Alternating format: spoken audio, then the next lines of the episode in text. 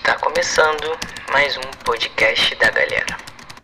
Fala galera, tudo bem com vocês? Aqui quem tá falando é a Raquel.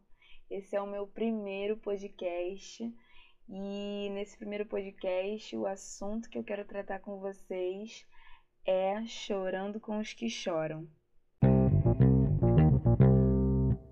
Bom, eu tava pensando aqui no que eu ia trazer aqui, né? No que eu ia falar com vocês aqui, o que eu ia abordar aqui. E, cara, eu sempre gosto de falar sobre algo que me confronta, sobre coisas que acontecem no meu dia a dia, sabe? Algo que Deus é, coloca dentro do meu coração. E existem dias que são mais difíceis que outros. A gente sabe que tem dias que, cara, a gente tem luta atrás de luta, dificuldade. E às vezes é na escola, às vezes é na faculdade, dentro de casa, no trabalho.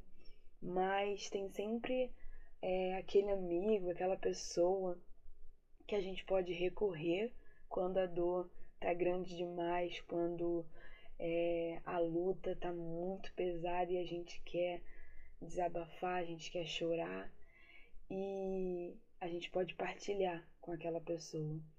Mas e se fosse a situação inversa, sabe? E por que, que eu tô perguntando isso para vocês? Porque a gente vive em um mundo hoje que é muito egoísta, um mundo que se preocupa apenas com seu próprio problema, sabe?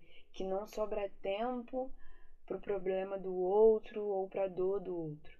E às vezes gente, é muito fácil a gente falar que a gente vai se importar, que a gente vai é, dar ouvidos pro outro, mas na hora da prática, cara, a gente tá é, focado no nosso próprio problema, na nossa própria vida, né, olhando o nosso próprio eu. E lá em Romanos, no capítulo 12, no versículo 15, é uma passagem bem conhecida, acredito que vocês conheçam, que vai dizer assim: Alegrai-vos com os que se alegram e chorai com os que choram. Jesus nos ensina a termos compaixão, a sermos amáveis, sabe?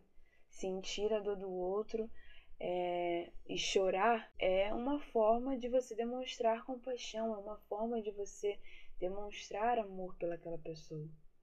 Ele mesmo, cara, é, Jesus mesmo chorou, sabe? Em João lá no capítulo 11, no versículo 35, quando ele foi visitar a família de Lázaro, ele viu aquela situação toda, ele chorou, sabe? Ele mesmo sentiu aquela dor, aquela tristeza daquela família. Tem um livro que eu gosto muito, que é o de Jó, que assim, eu sou apaixonada por esse livro, e lá tem uma passagem no capítulo 2, no versículo 11 e 12, que relata né, que quando os três amigos de Jó viram o sofrimento no rosto de Jó, cara, eles não puderam se conter e eles choraram com Jó. Eles viram que Jó tinha sofrido tudo que sofreu e quando ele, eles viram o rosto de Jó, eles, eles sentiram a dor dele. E é sobre isso, sabe? É sobre você sentir a dor do outro. É sobre você chorar com aquela pessoa. É você se colocar no lugar da outra pessoa. E a Bíblia vai dizer que existe tempos de sorrir e existem tempos de chorar.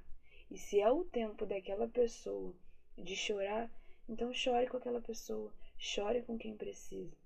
A gente precisa ser amável como Jesus foi, como Jesus nos ensina até hoje, a sermos semelhantes a Ele. E Jesus foi amável, foi uma pessoa que se importava que demonstrava compaixão e que estava sempre disponível. Então, esteja disponível, seja a pessoa que está disponível a sentir a dor do outro.